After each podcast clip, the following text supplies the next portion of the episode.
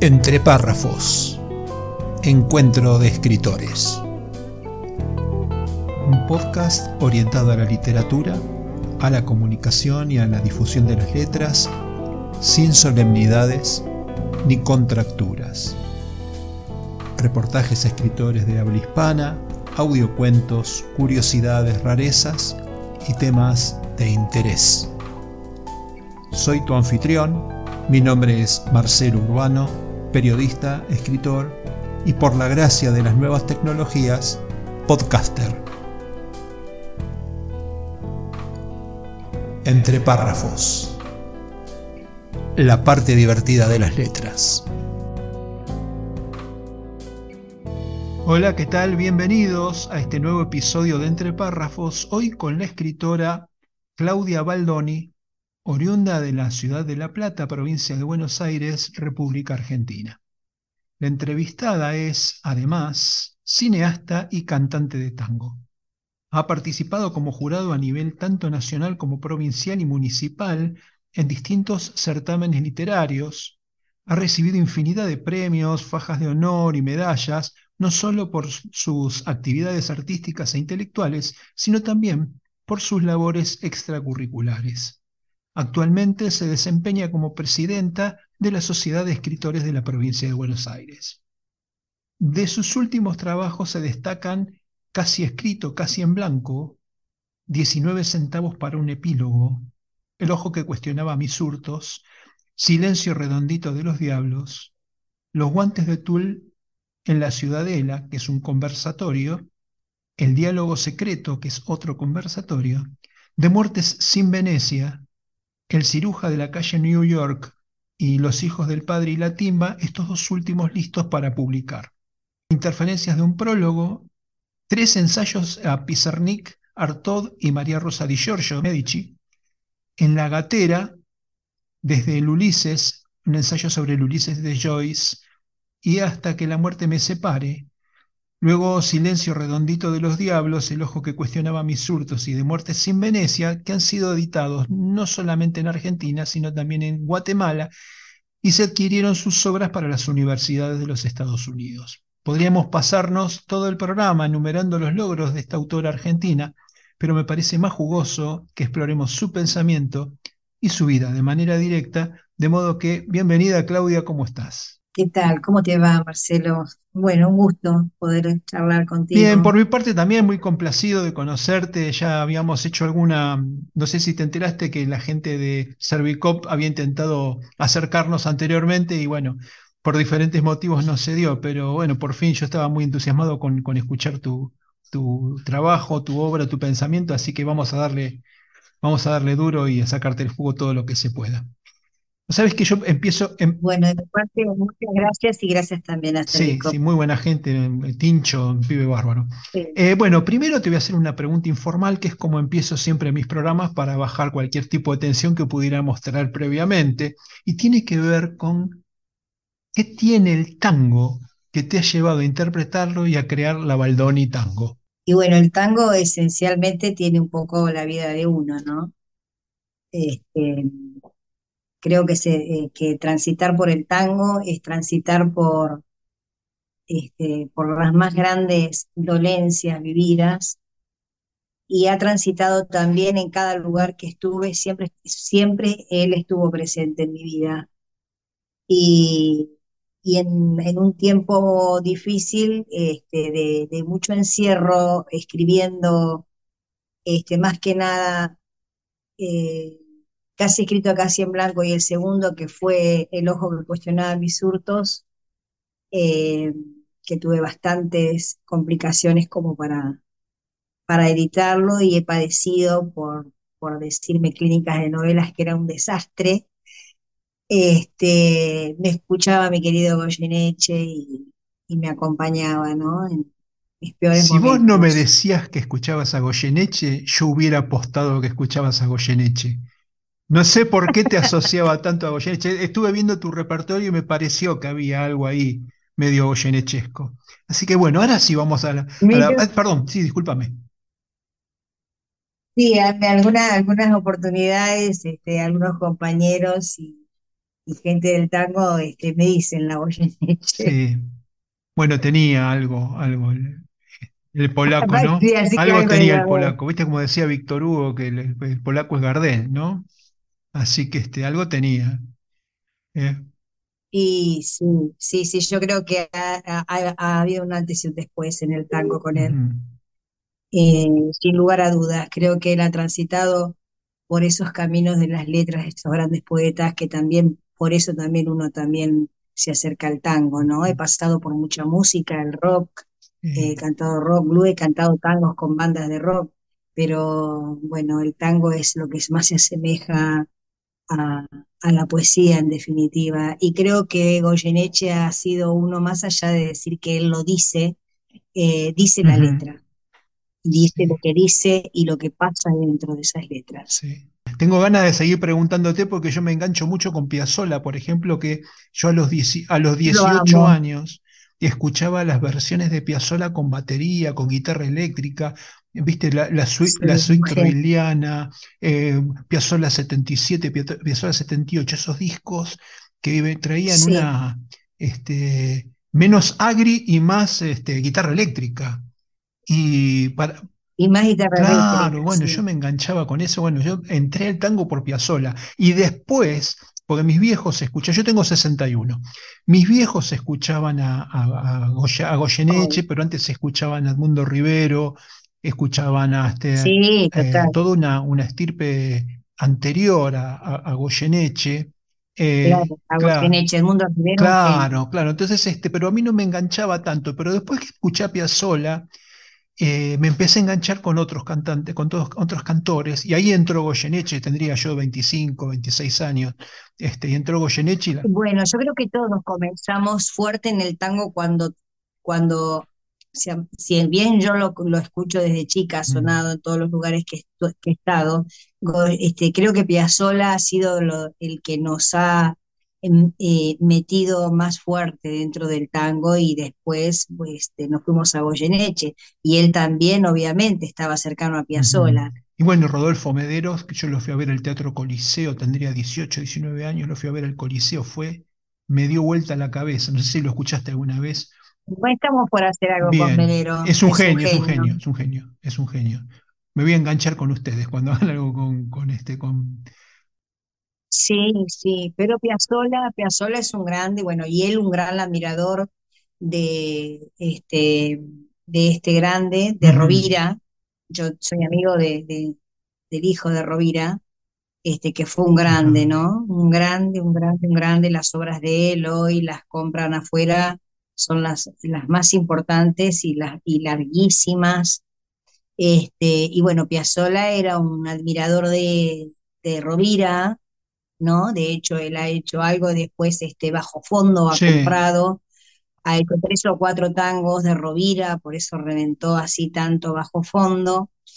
Este, pero yo digo que han estado entre, en, eh, este, en- en- en diferentes lugares, porque si bien Piazzolla, Rovira, eh, más o menos estaban en la misma línea, Rovira un, un grande, por supuesto. Rovira se ha quedado este, encerrado escribiendo y Piazzolla ha ido a la acecha a mostrar realmente un rebelde lo que hacía. Y creo que en ese punto está el artista, ¿no? Entre quedarse adentro, encerrado, haciendo la obra como quedó Rovira, o saliendo afuera y mostrar, ¿no? Para verla en vida. Que es un poco lo que haces vos, ¿no? Este, salir a mostrar lo que haces. Por lo menos eso me pareció leyendo es un- tu... pero uno tiene, pero, pero uno tiene una, a mí me pasa que tiene, este, uno tiene épocas este, muy conflictivas. Yo he tenido épocas de encierro, de, de, de, de, de- de estar seis años metida y este, haciendo obras, pasando dos años seguidos, este, solamente salir para, no sé, para las cosas que hacía literalmente, porque he fundado asociaciones. En el Ujú. 2014 fundé ALEF, Asociación de Escritores Hispanoamericanos. Fuera de eso, este, mi mundo corría este, en este encierro este, y, y bueno, y después comprendés que tenés que salir a, al acecho, pero es algo creo que muy, muy propio de, del creador. ¿no? ¿Y cómo surge tu inquietud por las letras? Mira, mi, mi inquietud por las letras comienza, de- creo que ni yo sé, porque desde que tengo uso de razón, no conozco otro, no conozco nunca no haber estado fuera de este, de este pensamiento, ¿no? Como yo digo, siempre estar dentro del pensamiento, imaginar historias desde muy, desde muy chica. Este, y lo primero que, inventar historias, y bueno, lo primero que aprendes, cuando aprendes a escri- a escribir, lo primero que haces es escribir un poema. Así que este, creo que mi vida fue un pensamiento y la escritura ha sido mi vida. Bueno, pero yo veo que vos tenés como distintas habilidades expresivas, ¿no? Vos haces cine, literatura, canto. ¿Con cuál te sentís más cómoda? La realidad es que yo me siento cómoda con cada cosa que, con cada cosa que hago, ¿no? Dentro de lo que es el arte, porque eh, el arte en sí mismo, amo el arte en sí mismo, ¿no? Y creo que es un todo. Pero específicamente la escritura es lo que he abordado en mi vida desde toda la vida y a partir de ahí este, yo recurro a otras, este, a otras áreas del arte, porque inevitablemente la escritura me lleva a la imagen y la necesidad de pasar a hacer una obra de cine, la necesidad de, uno queda tan devastado después de una obra literaria, eh, entrando en esos fondos, bajos fondos, donde el barro se subleva, se subleva, este, que inevitablemente necesitaba hacer algún tipo de imagen para no hablar cuando presentaba mis obras. Y también esa, esa cosa que se dice, que la imagen revienta la palabra, hacer toda una, este, hacer una comparativa donde, donde, donde siento que no es real. Y la forma de llevar al lector a ser un espectador y al espectador a ser un lector y que la obra no se reviente, ¿no es cierto?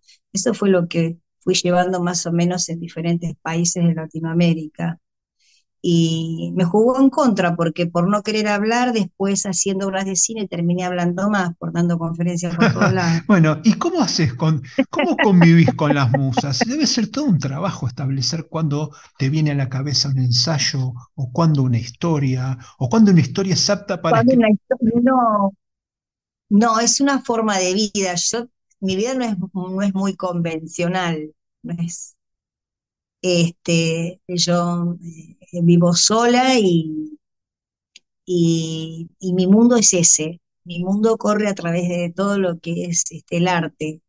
no, no me imagino sin escribir, no me imagino sin estar dentro de todo esto, ¿no? Pues imagínate que yo a los 10 años leía Borges, y Borges me lleva al Golem, y a Stevenson, y a Walt Whitman, y así no paré nunca, este, y una buscadora constante, y ahora tengo una relación un poco con Pascal Cuinar, donde tiene mi obra, donde yo tengo 30 obras de él, donde obras que ni se ven acá, que hace poco ganó el premio eh, el Formentor, que es, este, no lo gana cualquiera. eh, o sea que mi vida transcurre a través de eso. Yo digo que no, no, no me la, no me la imagino este, de otra manera. Yo digo, yo vuelvo a los oscuros como vuelvo todo el tiempo a la infancia. Es difícil encontrar a quien leer porque vos siempre estás buscando eh, ese proceso creativo, ¿no? Que tanto hablo y que tanto hablé cuando fui a Mm, Cuba, porque su misma situación los impide de, de llevar a cabo ese proceso creativo, ¿no? Tan importante, imagínate que a veces las situaciones que nos invaden o, o a esta isla tan eh, tristemente afectada, eh, a veces se deja de lado esa, esa parte tan fundamental, sin querer, por mm. supuesto, ¿no? Y, y- y, eh, vos eh, trabajás ensayos con Alejandra Pizarnik, con Antonina Artaud, con María Rosa di Giorgio Medici. Sí, ¿Son autores que podrías sí. decir que influenciaron tu obra? Mira, yo creo que a- sí, son autores que yo he leído. eh, bueno, a mí me gustan mucho los Ajá. uruguayos, Este, no, sé si han influenciado. A mí me pasó con El Ojo que cuestionaba mi surto, es una obra que se ha editado tres o cuatro veces, creo, eh, que la han dado vuelta en, en, la Universidad de Buenos Aires, donde hay grandes este, eh, del psicoanálisis de la literatura que estudian a Artaud y viven estudiando a Pizarni. Y la realidad es que buscaban a ver a quién se parecía, y bueno, creo que ahí debe haber muchos, porque soy una lectora incorregible. Mm. Eh, sí, yo creo que todo es lo que, yo creo que todo lo que uno va este, absorbiendo dentro de la literatura, eh, en la elección que uno haga, está reflejado parte de la obra, pero creo que también fundamentalmente es la vida de cada uno. Yo cada vez que terminaba una conferencia afuera, este, decía, bueno, yo puedo decir este, muchas cosas de cualquier cosa, pero la única verdad la tengo yo. ¿Cómo, compaginas tu trabajo en la SEBA, que es la Sociedad de Escritores de la Provincia de Buenos Aires? ¿Cuándo escribís? Em, ¿Cómo compagino? Últimamente estoy como en un estado bastante de shock, este, angustioso, sinceramente, si me sincero, eh, porque necesito estar plenamente con mis obras, pero bueno, este es un trabajo también que amo y que no podía dejar de sacar adelante esta gran institución de 76 años que he trabajado para los bonaerenses y me comprometí este, con, con el alma y con el cuerpo, así que eh, creo que se complementa en cierto modo, ¿no? Porque ahí uno este, hace cosas para los demás, pero en son de el arte.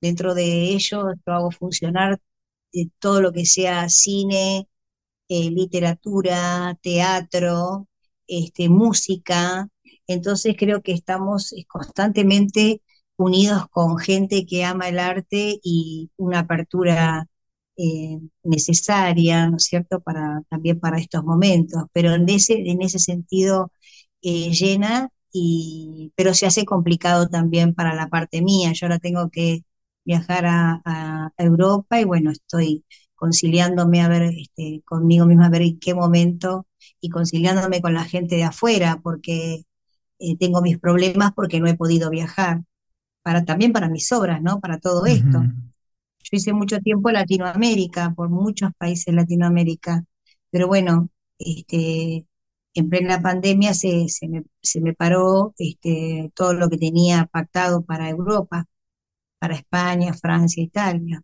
Así que ahora vamos por esa parte. Vas a recuperar el tiempo perdido.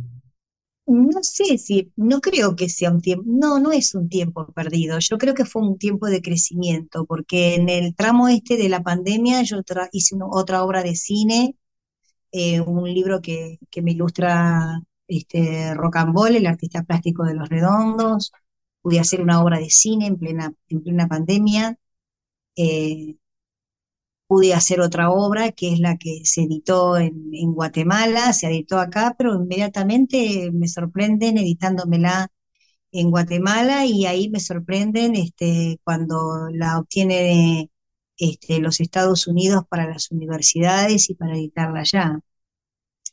Entonces, creo que, todo pasa por algo, ¿no? Y, también este, poder eh, poder sentir eh, eh, la inmensa alegría y la dicha de, que esta institución eh, salga adelante y, mostrar a todos los bonaerenses, creo que, que no, no, es poca no es poca cosa. Hace poquito hice el segundo encuentro de escritores bonaerenses en Mar del Plata, donde, bueno, fueron tres días maravillosos, ¿no? Eso creo que también nos llena de una u otra manera.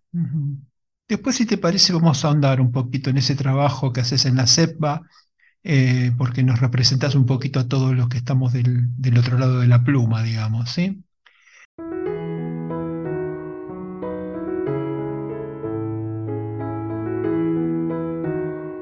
Quiero invitarte a que te suscribas gratuitamente a mi canal de iVoox. Solo con apretar el botoncito de suscribirse en el player de este podcast vas a recibir información, novedades y sorteo de libros.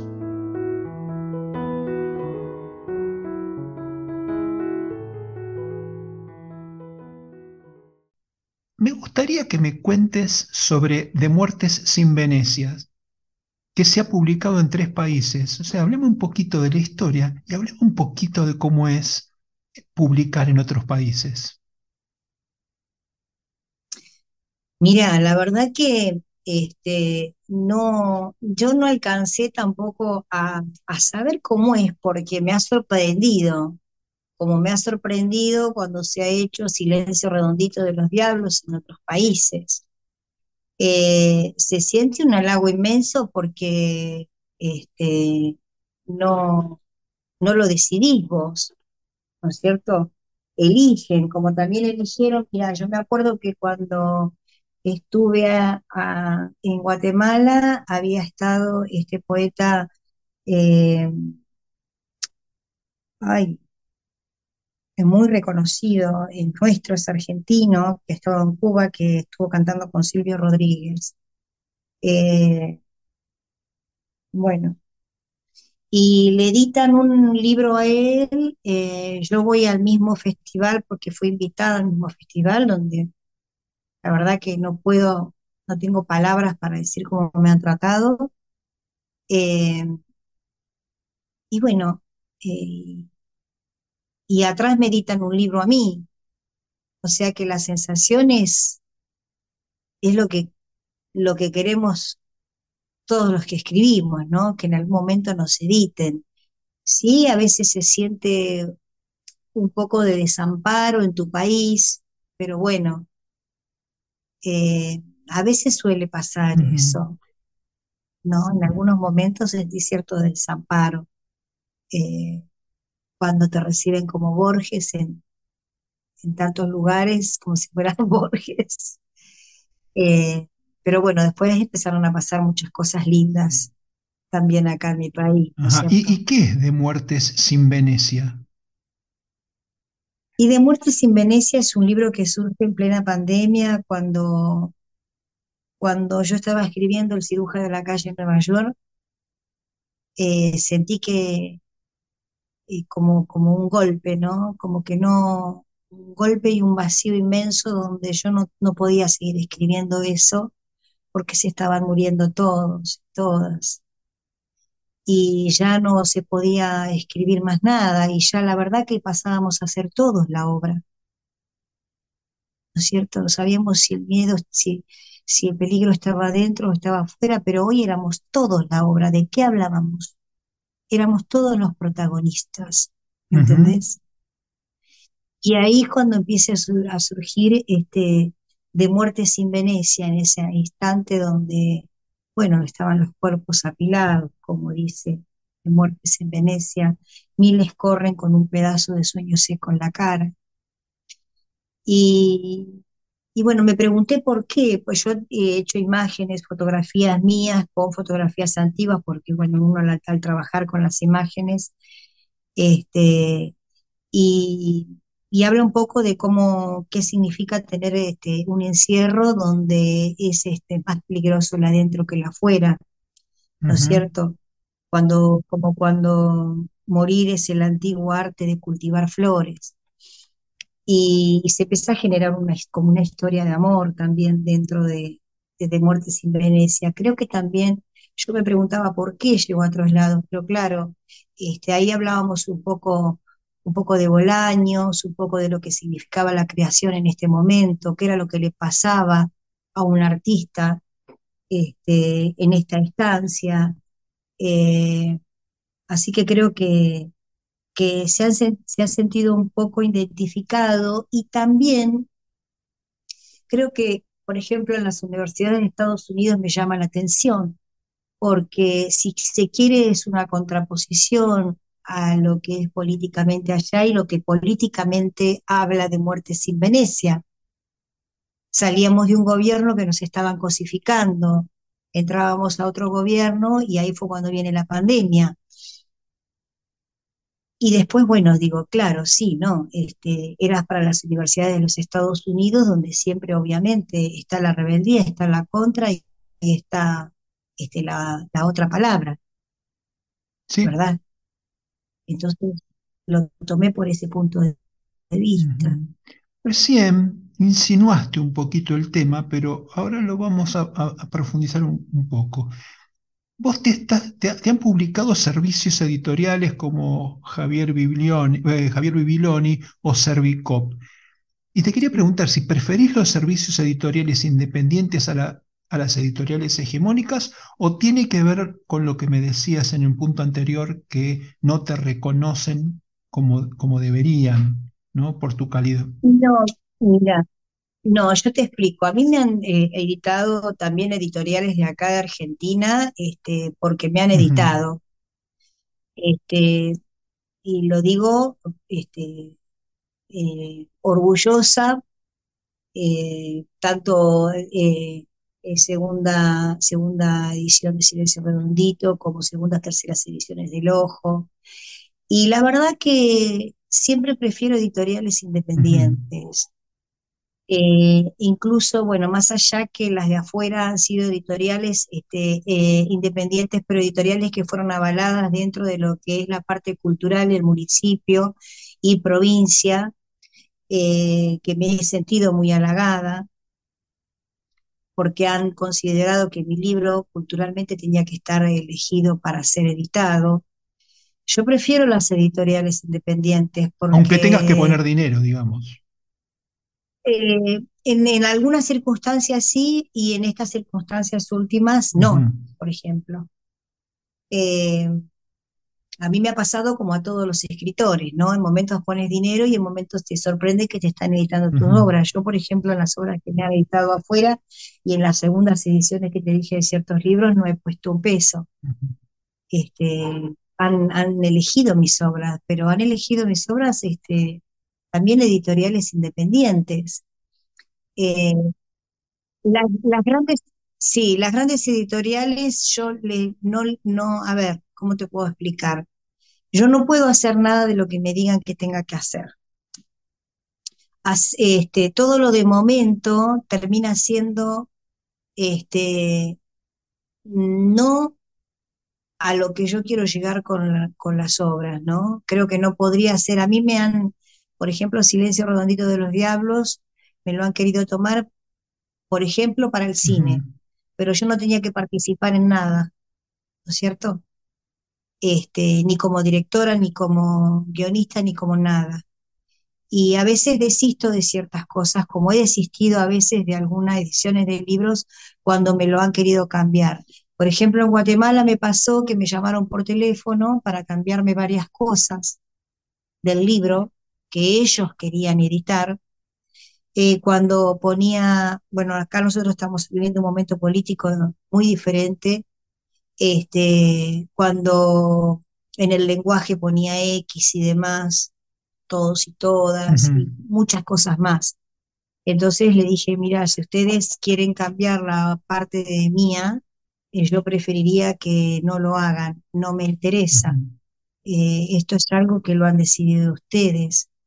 Eh, yo lo que les puedo decir, y me mandaron una corrección que, mira, vos no sabes lo que era.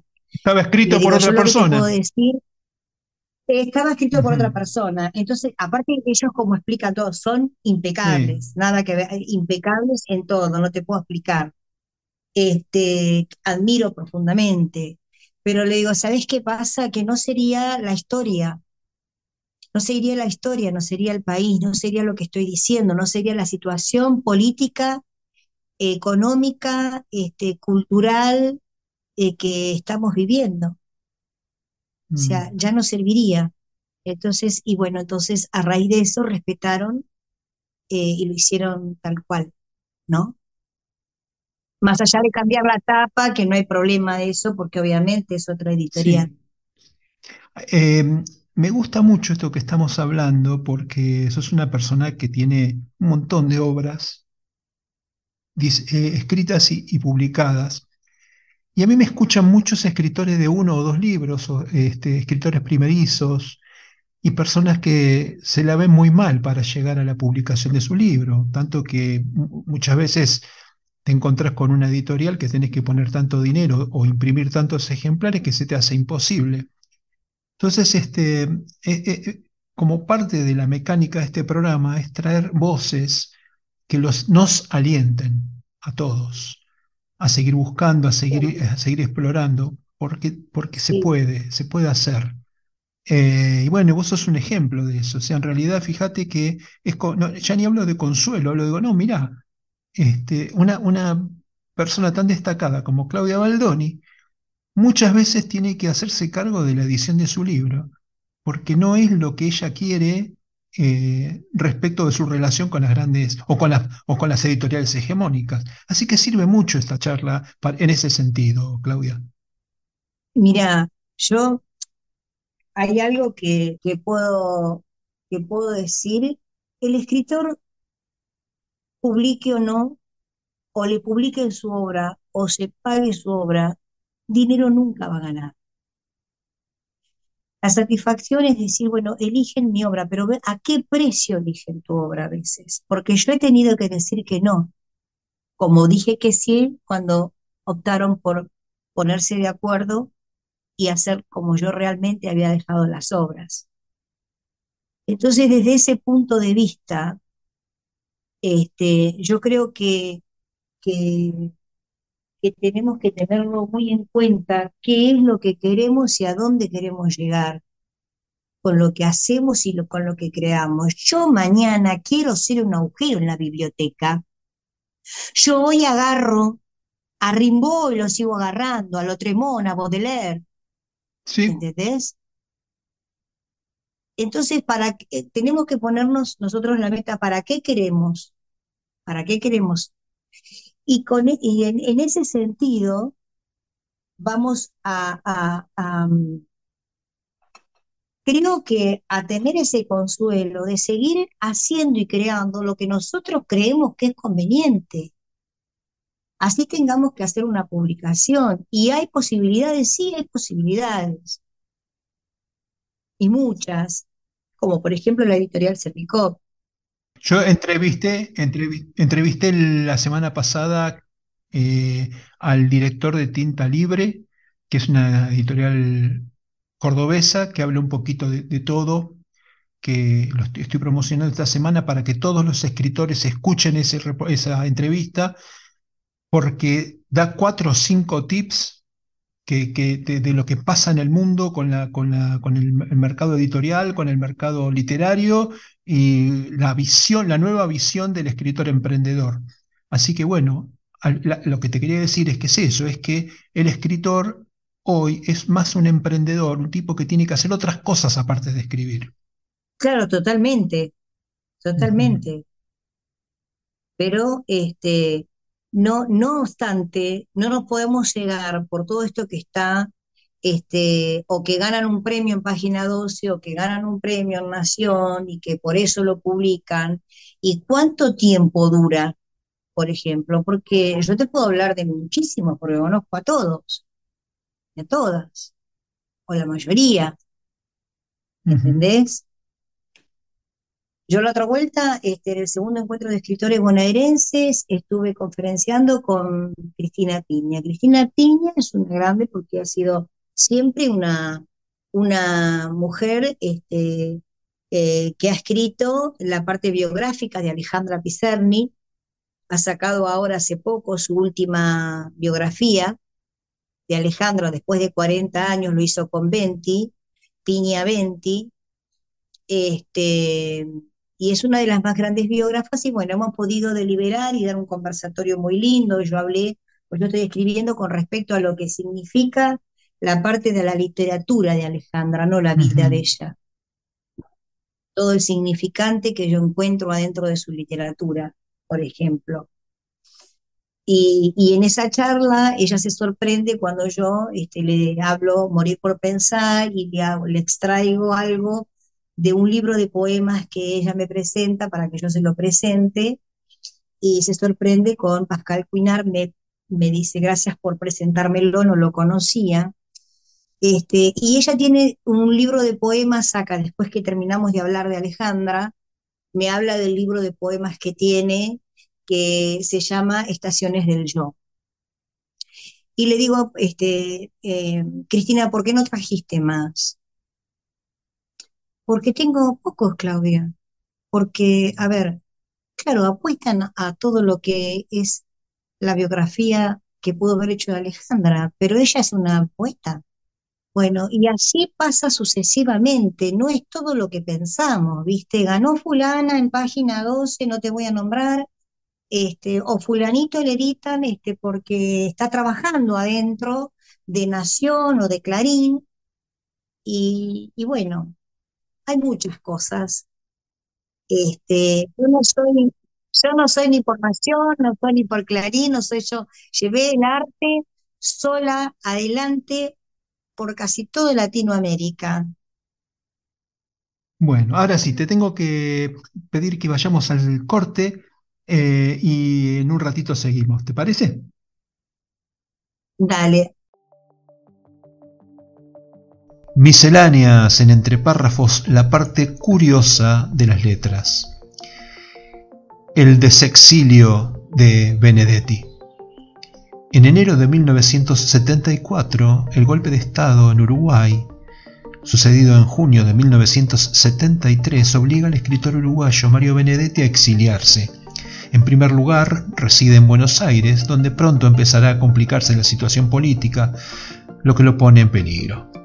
Luego se exiliará en Perú, donde fue detenido y deportado. Finalmente, tras su amnistía, partió a Cuba en 1976 y al año siguiente se asentó en Madrid hasta 1985, cuando pudo volver a Montevideo para desexiliarse, una vez acabada la dictadura. Mario Benedetti es reconocido como el escritor uruguayo más popular de los últimos tiempos, cuando publica en 1985 el poemario Preguntas al azar. Uruguay daba sus primeros pasos post-dictadura y era de esperar un viraje en sus versos, volcados ahora en una mirada renovadora de esperanza y refundación. De esos días surgen estrofas como esta. La vida, ese paréntesis. Cuando el no ser queda en suspenso, se abre la vida, ese paréntesis, con un bajido universal de hambre. Somos hambrientos desde el vamos y lo seremos hasta el vámonos después de mucho descubrir y brevemente amar y acostumbrarnos a la fallida eternidad. La vida se clausura en vida, la vida, ese paréntesis, también se cierra, incurre en un bajido universal, el último, y entonces, solo entonces, el no ser sigue para siempre. Misceláneas en entre párrafos, la parte curiosa de las letras. No olvides suscribirte gratuitamente a mi canal de ebooks. Basta con solo apretar el botoncito de suscribirse en el player de este podcast. Vas a recibir información, novedades y sorteo de libros. A la derecha de la nota encontrarás también un pequeño formulario para suscribirte a mi newsletter semanal. Allí encontrarás notas periodísticas sobre literatura, arte y cultura en general. Allí te espero. Estamos de regreso con nuestra invitada Claudia Baldoni, repasando su historia, su obra y su pensamiento, y vamos a tomar la parte final del programa. Te quería consultar cómo, desde lo técnico, si recurrís a terceros para la corrección, el maquetado y el arte de tapa de tus obras. Eh, no. ¿Te ocupas de todo vos personalmente? Y me ocupo, obviamente, la, la editorial hace este, la, lo que está, pero o sea, yo envío todo. Bien, Sí.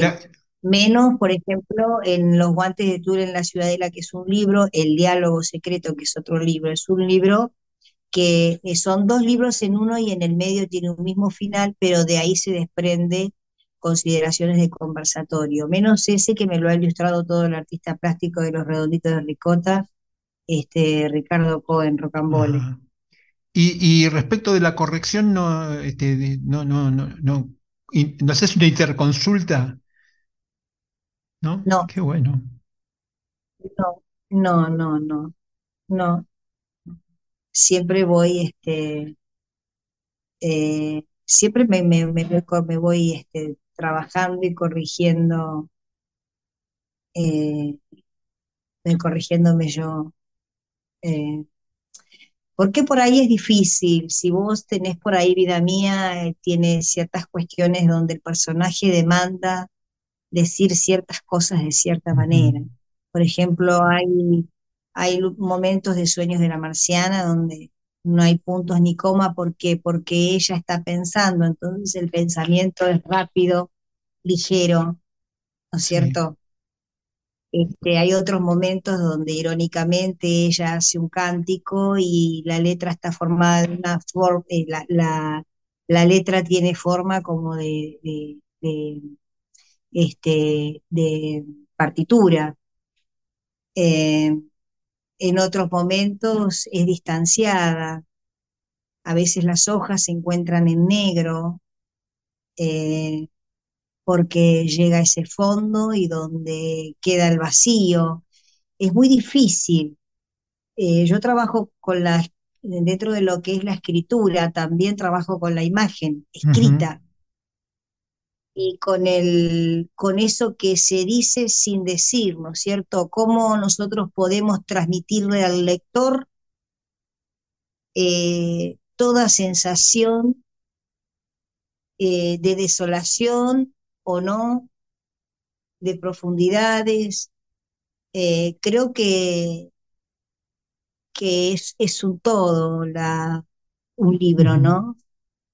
Eh, yo, como digo, en consideraciones de conversatorio, ese secreto es único, irrepetible, solamente tuyo, solamente mío al momento de entrar.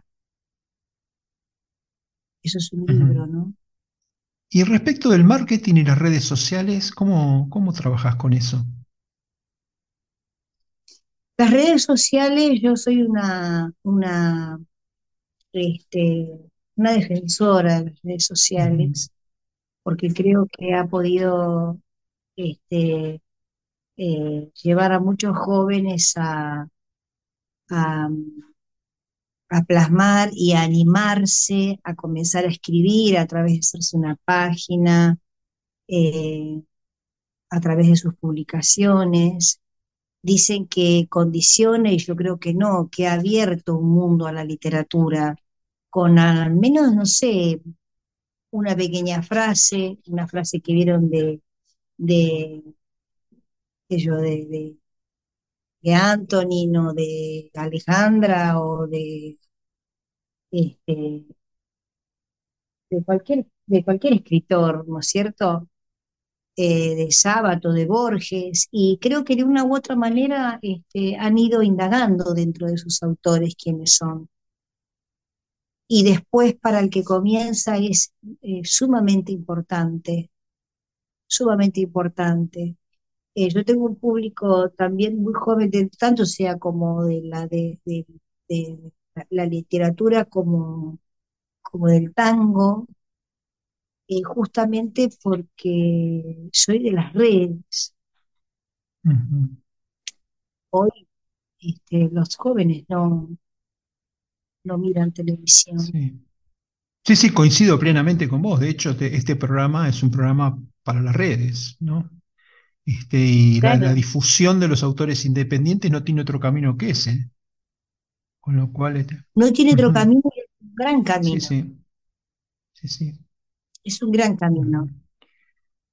Yo creo que hay, hay mucho por descubrir y hay mucho por estar. Eh, a mí cuando, cuando vino la pandemia es como que no, no, o sea, uno lo, lo, se- lo sentís, lo sentís en, el- ese dolor, ¿no? De que no sabes porque se están muriendo, ¿no? Eh, pero en realidad el aislamiento no fue tanto, porque eh, yo manejaba ya las redes de todas formas eh, y muchos amigos artistas muy reconocidos se sintieron perdidos porque funcionaban como, como en la televisión y bueno, no en las redes, no tenían la menor idea. Este, y después empezaron a, todo esto, ¿no? A, a, a darse cuenta que tenían que estar en las redes sociales. Creo que de una u otra manera fue lo que nos salvó, ¿no? La medicina, este, el arte y las redes sociales. Bueno, y una, y una mirada este, humana de, de los que nos conducían, porque viste que no, cuando vos tenés, cuando vos tenés este, una,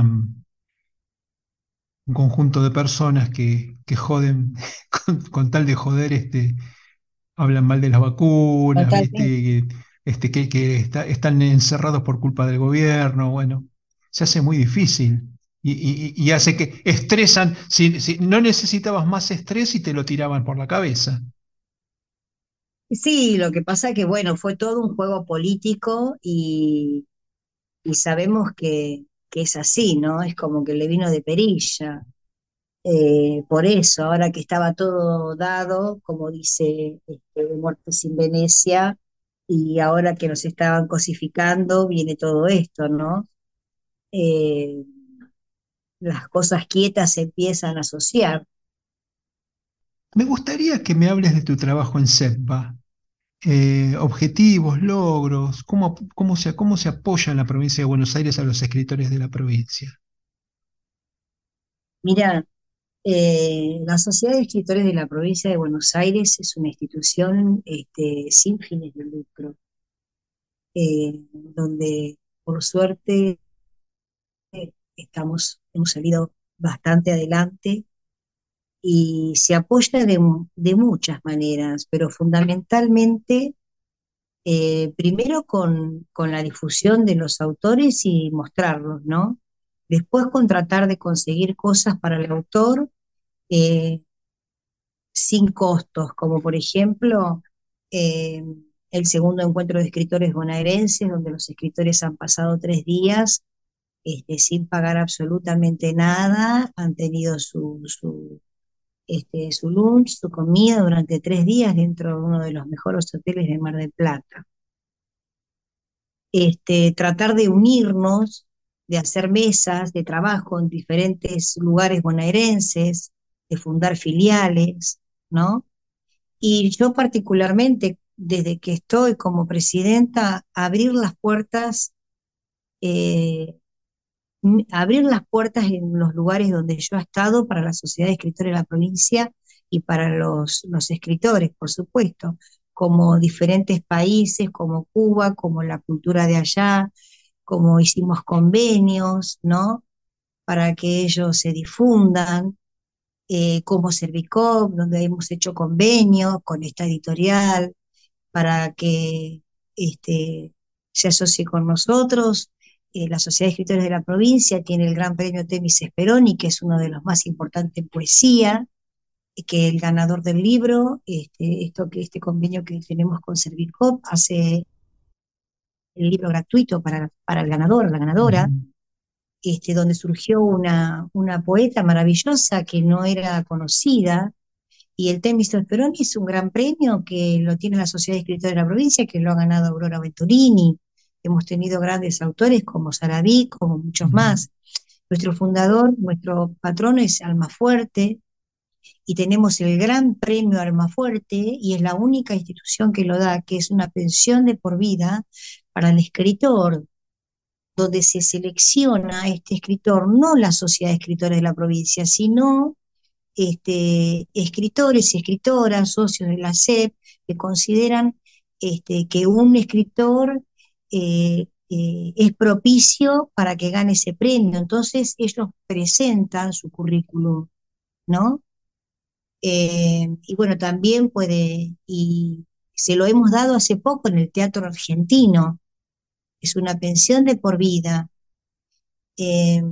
Después tenemos también el premio Benito Lynch, que ya se cerró, que es para narradores inéditos, donde próximamente daremos también este, su premiación, conoceremos al ganador y por supuesto Servicop, este, por supuesto van a tener el premio de, la edición del libro de narrativa gratuito y prontamente lanzamos otro premio este, bueno, no me acuerdo ahora bien el nombre de, no me, acuerdo el nombre, que también hace un montón de años que está en la Sociedad de Escritores de la provincia, también tienen beneficios al Falcioni, el Falcioni, el premio Falcioni. Ahora lanzamos el Falcioni, que también es para narradores y es tema libre. Y también el ganador gana la edición del libro, ¿no? Este, también tenemos este, la Cátedra José Hernández, que está fundada por la Sociedad de Escritores de la Provincia de Buenos Aires, tenemos una sede donde pueden venir a presentar sus obras, donde hacemos noches de poesías, de teatro, hay talleres. Eh, también este, hemos este, eh, presentado, eh, hecho convenios con, con SOSBA, con diferentes este, gremios, en este caso SOSBA, por ejemplo, donde hay hoteles que pueden pagar a la mitad de precio los escritores, y no solamente está en Mar del Plata, sino en Córdoba, en Montermoso y en diversos lugares. Basta que estén inscriptos en la, ah, en la, en la CEPA, digamos, tiene que ser estar asociado. Tienen que ser socios, pero es un, sí, es, ahora, por ejemplo, se lanzó la faja de honor, no es necesario que sean socios, pueden presentar sus obras en la faja de honor, pueden entrar en, en, en CEPA, en la web, o pueden entrar eh, mejor en la de en la de Facebook también, que es Sociedad de Escritores de la Provincia de Buenos Aires, que tiene el borde naranja, que esa es la sede central, ahí pueden informarse también de cómo es para enviar la faja de honor, que es un premio importante, creo que 21 y 22, este, ediciones de libros del año 21 y 22 pueden enviarlo.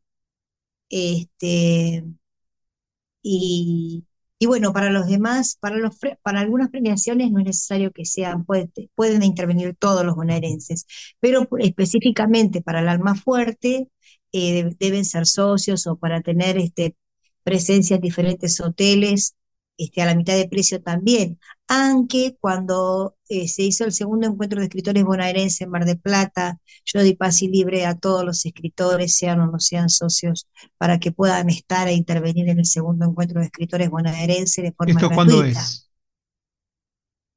Esto pasó ya. el, siguiente cuándo es?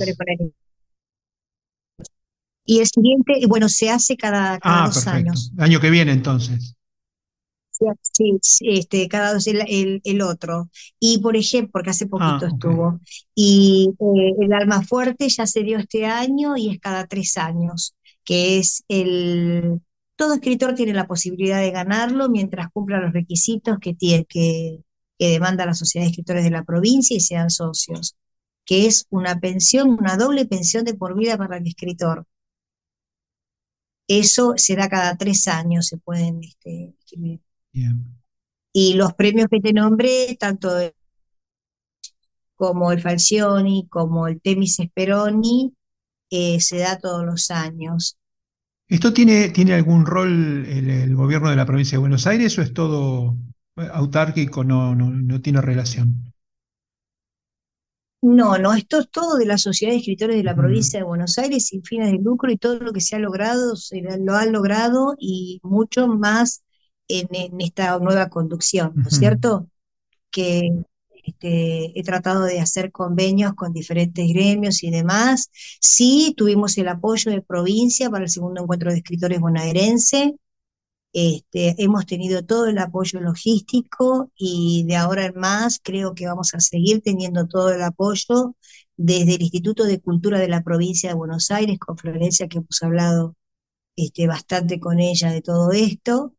Y, bueno, hay una apertura muy interesante, muy interesante, como la que se mostró en el segundo encuentro de escritores bonaerenses y se va a seguir mostrando, ¿no? Así también como este, el agradecimiento por también darnos todo el teatro argentino y va a continuar por más.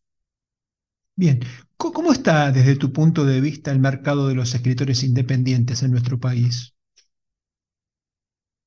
Mira, el mercado de los escritores independientes en nuestro país, nosotros no, yo sé que está todo, mm, está todo complicado, pero nosotros nos tenemos que llamar felices, porque acá este, es muy accesible hacer libros, más allá que no hay este, una situación económica eh, buena por las entradas de papel y por muchas cosas. Yo creo que hay una, eh, hay una accesibilidad que yo, que he viajado por diferentes países de Latinoamérica, no te imaginas lo difícil y lo que sale editar libros independientes, yo este, eh, hablando ¿no? con diferentes editoriales y con cultura de diferentes países, menos en Cuba, que sabemos que allá las ediciones son eh, a por doquier y tal vez te va- sale más un libro hecho artesanalmente que hecho este, en impresión, pero bueno, trabajan un papel que no tiene nada que ver. Las ediciones argentinas son maravillosas. Después, por ejemplo, todo aquel que sea socio de la Sociedad de Escritores de la provincia de Buenos Aires tienen un descuento importantísimo para la edición del libro, ya te digo, con Servicop. Este, así que tienen, tienen muchas posibilidades. Yo no lo veo mal al mercado. Sí, lo que, lo que hace, hay muy pocas editoriales que no, no, no están haciendo es, bueno, poder estar en todas las ferias del libro y la distribución. Eso es una cosa también que este, es un poco desfavorable para los escritores independientes. Bueno, vamos a seguir hablando un ratito de vos. Hablamos un poquito de proyectos.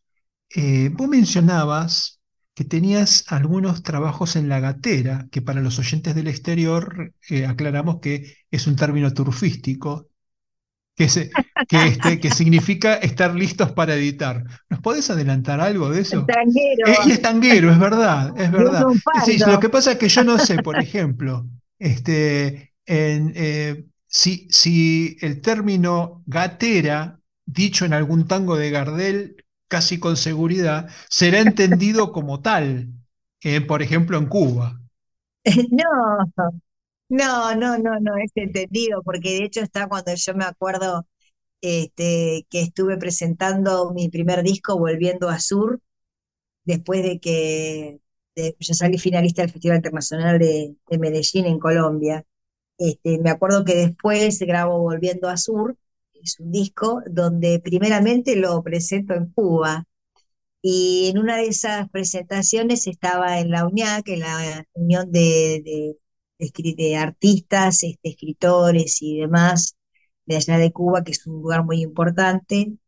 Este, estaba mm, en Rosaura, Ro- Ro- Rosalía, Rosalía en ese momento era la directora, la presidenta de allá, y yo estaba dando un show de tango en un lugar divino que se llama El Batazo, me gustaba muchísimo por, por, por toda la magia que tenía ahí adentro, ¿no? Este, y en un momento digo, bueno, voy a, este, que iba a cantar la última curda, y, y todos empezaban a gritar que, que era la última curda, que era la curda. Entonces Rosalía, como había estado, como ama el tango, me gritaba, dile muchacha, dile chica que es la curda, dile que es la última borrachera. Entonces, claro, entonces ahí, bueno, es la última, es la borrachera. Y ahí empecé, aparte cuando decía tu lágrima de ron, este, porque bueno, allá, viste, es, este, es el. Bien, Yo digo que se equivocaron, porque acá es el whisky, yo tengo que ca- cantar un tango teniendo un vasito de whisky al lado. claro. Allá me daban ¿Y ron qué hacías? Le entrabas lo mismo, ¿qué va a hacer? y le entraba Claro, igual. claro. Aparte cuando decís esos Y versos la bajo, garganta lo bajo el, requiere. don- eh, en el hondo bajo fondo donde el barro se subleva. Ya sé, ya sé, no me digas, tenés razón, ¿no?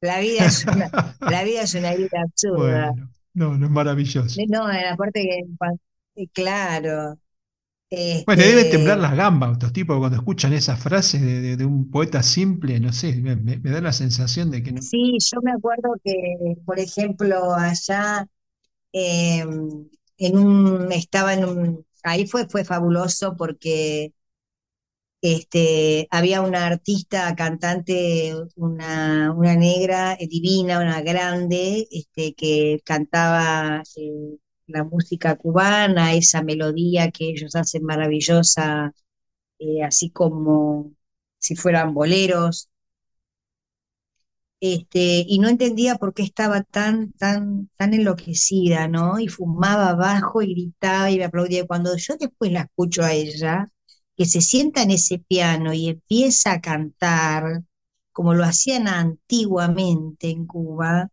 y hablaba y decía, ahí comprendí por qué ella tenía esa sensación.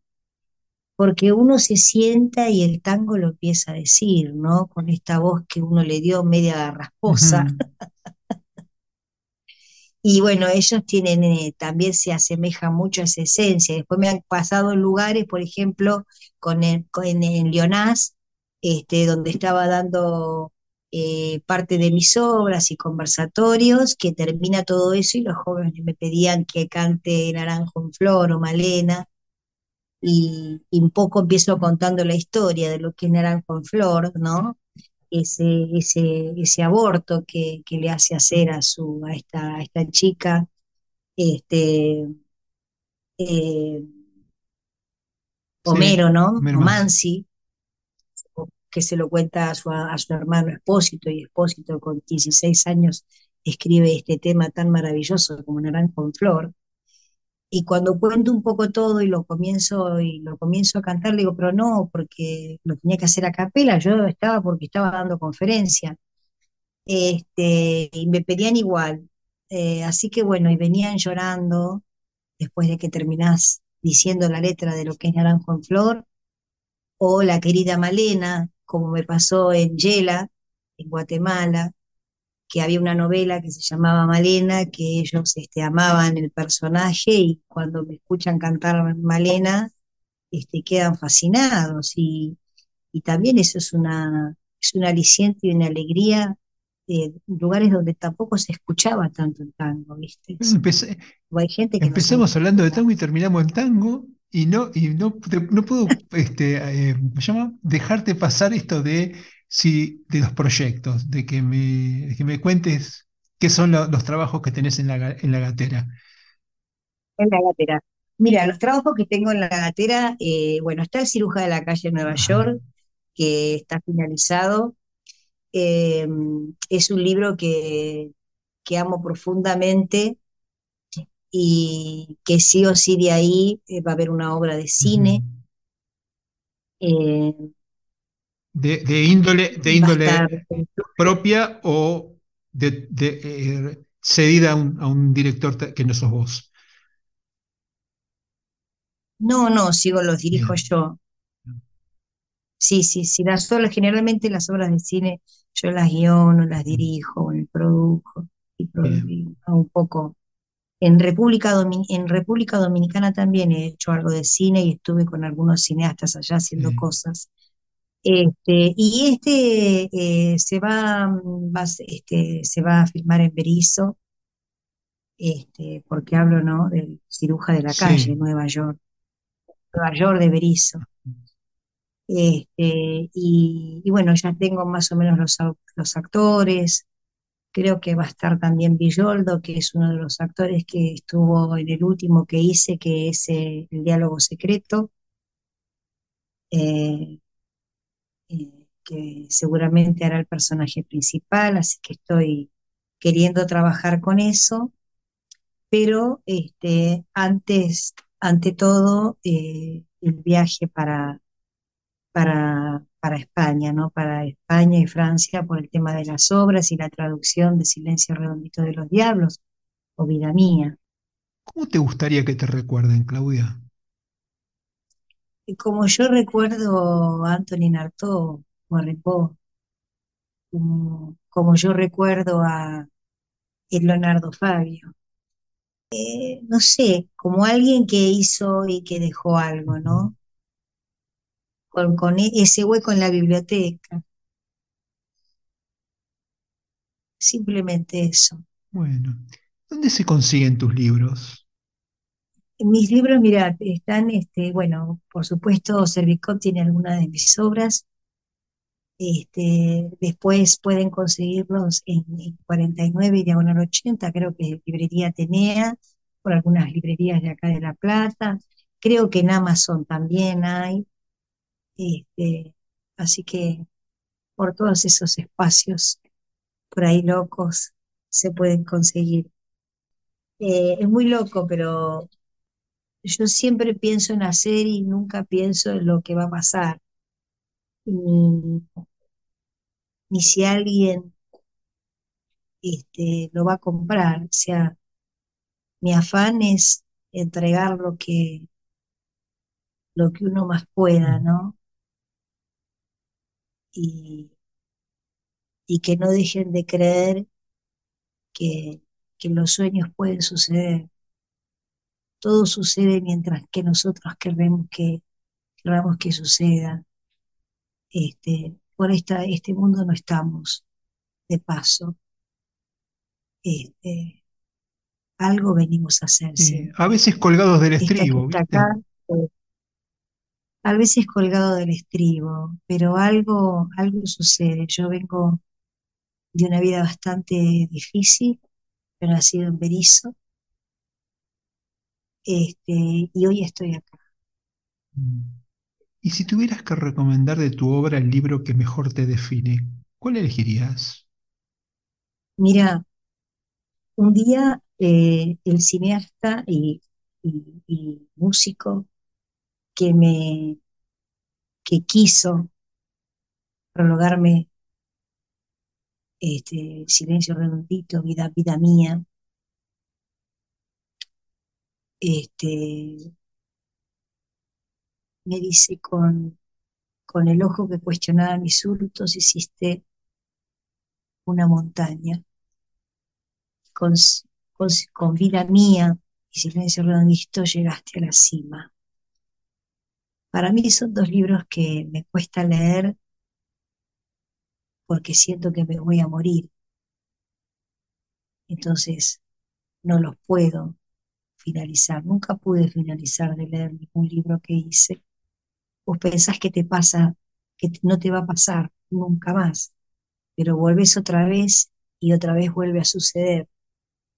Este, creo que uno se deja, se rompe y se destruye entero dentro de las obras y después se vuelve a armar.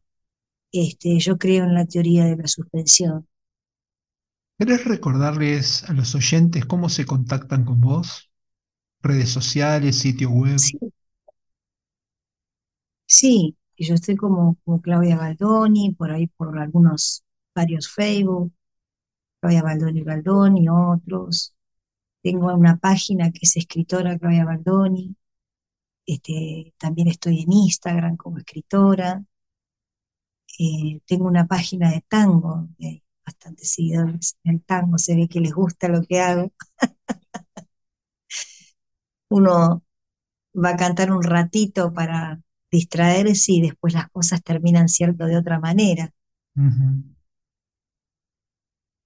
De algo tenés, por algo te, este, esta vida mía, como el tango de Fresedo.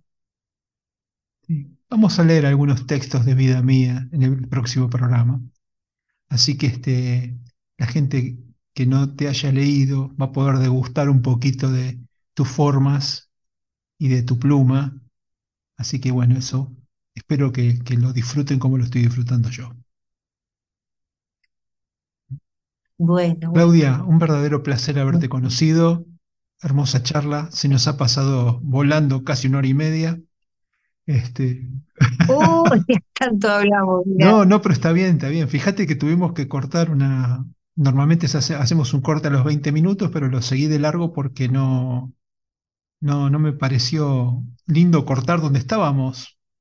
Entonces digo, bueno, al final no es que, no es que este programa vende nada, usamos los cortes para distendernos un poquito y nada más, contar alguna miscelánea, alguna curiosidad y, no mucho más. Pero bueno, se, nos enganchamos en la charla y, ahí estamos como respirando de vuelta. Como, dos extraños. Como dos extraños, exactamente. Como dos extraños. Bueno, Claudia, un verdadero placer yo te agradezco infinitamente, Marcelo, y por, por, por todo, ¿no? Por tu paciencia, por, por, por todo. Te agradezco muchísimo. No, ha sido un verdadero placer. Te juro que este, eh, eh, si tiene algo lindo este, este, este, podcast, es que me está permitiendo conocer eh, pensamientos y gente tan interesante que uno no termina nunca de aprender. ¿Viste? Es como que no es un verso esto de que uno está yendo a la, escuela todos los días mientras vive. Bueno, esto a mí, a, mí me está ocurriendo en función de que junto pensamientos de gente como vos. Así que te agradezco muchísimo. Gracias por estar. Muchísimas gracias y gracias también porque haya gente como vos. Bueno, hasta la vuelta. Hasta la vuelta.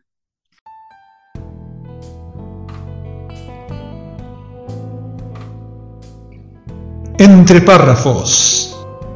Encuentro de escritores.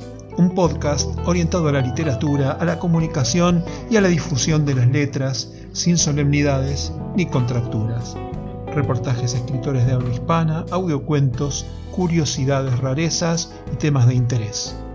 Miércoles y jueves disponible en mi web o en tu plataforma de podcast preferida.